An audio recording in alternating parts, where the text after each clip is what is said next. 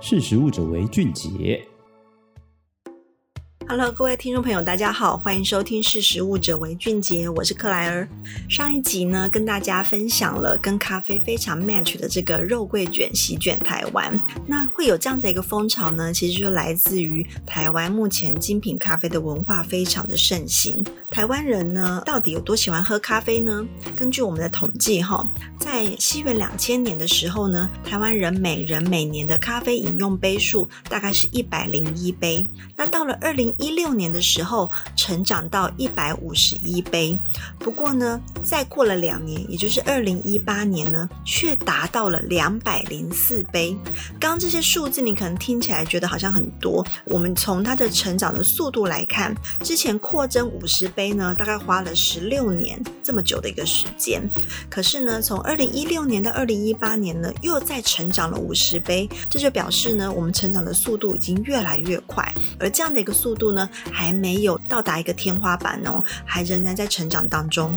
这也就让台湾呢，目前的咖啡馆的数量呢，已经破了三千家。这还不包括街头巷尾都有的这个上万家的便利商店，以及很多的超市呢。像最大的这个连锁超市，也就是全联呢，它也切入了这个咖啡的市场。那很多的卖场它也都有卖现煮咖啡。所以，到底为什么台湾人会这么喜欢喝咖啡呢？这样子的一个风潮兴起了之后呢，就有很多人他在选择创业的时候呢，就觉得开咖啡馆是一个蛮好的一个创业的选项。那今天就想来跟大家聊一聊，你如果有一个咖啡梦，觉得它是一个非常浪漫的话呢，今天就想要来提醒大家，有四大现实点你必须去考量。第一个呢，就是目前现在咖啡竞争这么么激烈。很多人都要抢进这个市场，这是一个竞争的红海。那以你现在如果是一个个体户的话，你要现在进场吗？你的客群到底在哪里呢？这是你必须先思考的。呃，因为根据我们实力媒体的统计啊，如果说我们去问，如果你要想要喝咖啡的话，你会优先选择哪里的咖啡店呢？有五成以上的民众，他都是选择连锁的超商去购买现煮的咖啡。这就表示呢，以目前台湾的咖啡消费行为来看，它都还是倾向于是一种可能搭配餐点，然后提神醒脑的这样的一个选择。我们还没有。像欧美这样子，就是非常悠闲的，有非很多时间可以去坐在咖啡馆去体验这个咖啡馆的文化。所以呢，大部分现在在喝咖啡的行为都是这种随时买了带着走这样子的一个状况。所以如果说目前大家都去选择去到超商来买咖啡的时候，那这个市场这么庞大，你要怎么跟这些便利超商竞争呢？有些人可能会说啊，我的咖啡豆比较好，但是事实上现在各大超商它主打的也都是精品咖啡豆，然后也有这个单一产区的咖啡豆，所以豆子的品质其实都已经越拉越高，就是那个距离没有很远。再来呢，其实一般的消费者不一定喝得出来精不精品，所以在这个市场的这个口味还没有养成之前，哈，你要去跟这些广大的连锁通路竞争呢，其实就是必须思考的一个点。第二个现实的话呢，就是刚刚提到方便性嘛，再就是 CP 值。CP 值你敌得过超商咖啡吗？呃，我们去再去进一步的分析，喜欢喝超商咖啡这些消费者呢，原因就是因为他觉得它很方便购买，再来就是 CP 值高。其实一杯的这个超商咖啡大概五六十，可是去到一间咖啡馆，你可能送则一百二到一百八都会有。当然，还是有很多咖啡馆的业者会说，提到刚刚讲的豆子或者是现烘的问题。可是我还是要特别提醒的是，现在消费者追求的方便快速，而且是二十四小时他都想要喝咖啡的情况之下呢，超商它也都在变形啦，它的环境也是非常的舒服。很多人呢谈生意或者是讨论报告，或者是跟朋友聊聊天，他都会选择在超商哦。所以既然它的 CP 值比较高，而且又方便，超商就会会是很大的这个咖啡店的一个竞争的对手。再来第三个现实呢，就是我们想要做一个创业梦，还是不能够打肿脸充胖子，因为其实开咖啡馆的成本呢并不低哦。你要开一间咖啡馆，你至少要准备平均大概两百万。这样子的一个资金呢，比起你就是只是平常喜欢喝咖啡的话呢，大家可以让你喝大概一万三千多杯的咖啡。但是你如果要当老板的话，这些钱就是要整个掏出来开一家店。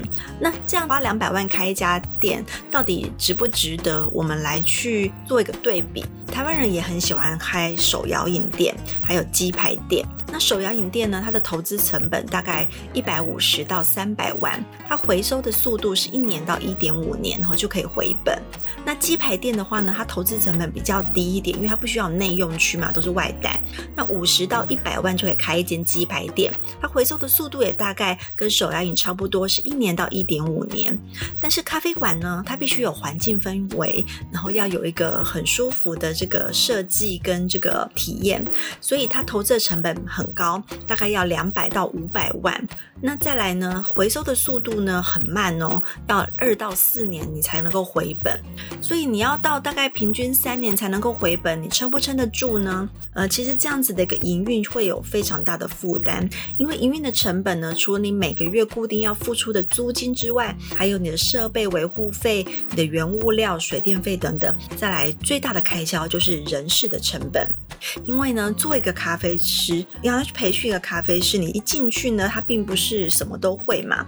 那咖啡师的训练呢，比起做手摇饮或者鸡排呢，还要更长的时间，大概必须要三个月以上的训练期，才能够比较熟练咖啡吧台的一个技能。而且呢，咖啡师不只是要冲咖啡而已，他还要拉花，他还要了解咖啡的相关知识，甚至对客人怎么样去介绍咖啡豆啊、风味等等，这些都要去训练的。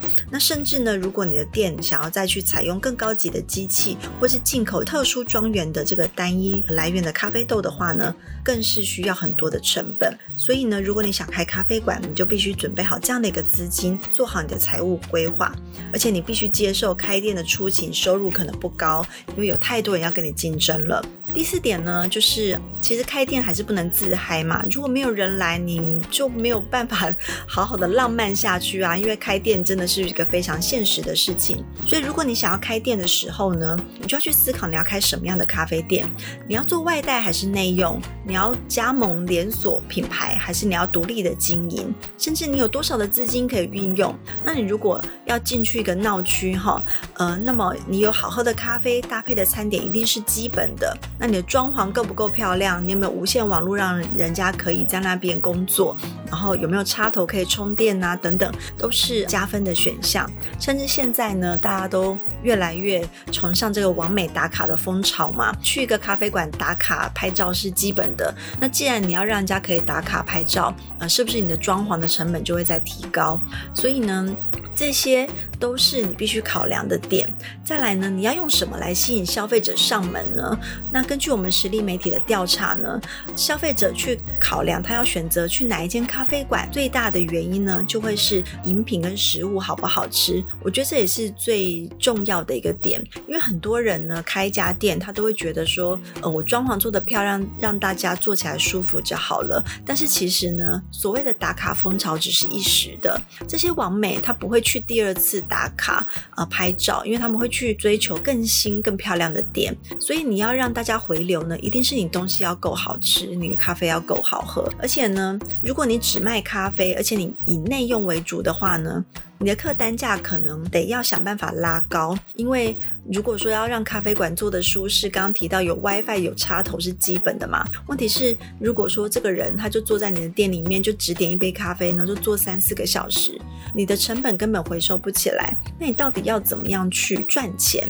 其实餐点的提供就很重要。这也就是为什么像是连锁咖啡品牌路易莎，他会去推出早餐以及很多的餐点的原因，就是因为他要拉高他客单价，所以如果你的咖啡店你只卖饮料的话，你是很难回收的。再来呢，如果你没有品牌风格的独特性的话，可能很难让人家记得你，因为台湾街头巷尾实在有太多家咖啡店了。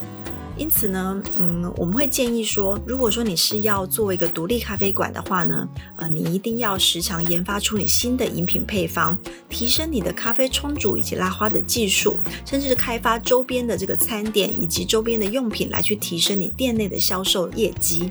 再来呢，你不能够等到没有客人才去烦恼哈，你一定要去想办法拉高你的商品以及品牌的附加价值。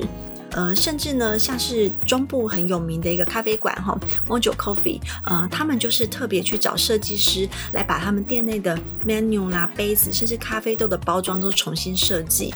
所以其实很多人会因为它的设计好看而不断的回流去买它的呃包装的咖啡豆。那它每一季都有出不同的一个设计，那所以这样子就很容易让客人再去回流。所以不止你东西本质要好，你也要懂得行销。咖啡师你也要懂得跟客客人去沟通，啊，什么叫做庄园豆，什么样的风味，怎么样去推荐等等，你必须展现你的专业的知识，也就是你不能只是想着开一间咖啡馆，大家就会直接进来了，这是不可能的。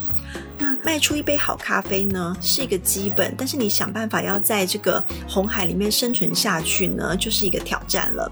那以上呢，就是想要跟大家分享的。很多人就不想要工作，然后想要自己当老板，然后开咖啡店，都是现在年轻人很很常见的选择。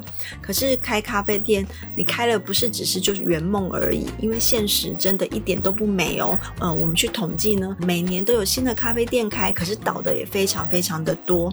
所以如果你想要，进入咖啡店产业的话呢，希望你多多思考我们刚刚提到的市场的定位，然后成本的计算，然后你商品以及这个品牌力，然后怎么样去稳固下来，然后行销的部分也要特别注意，怎么样让客人不断的回流，让大家记住你的品牌，这些都是创业的时候呢非常重要的一个部分。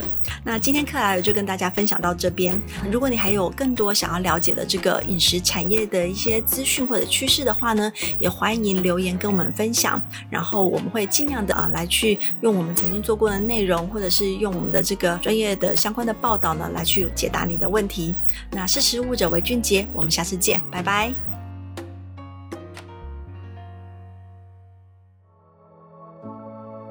识时务者为俊杰。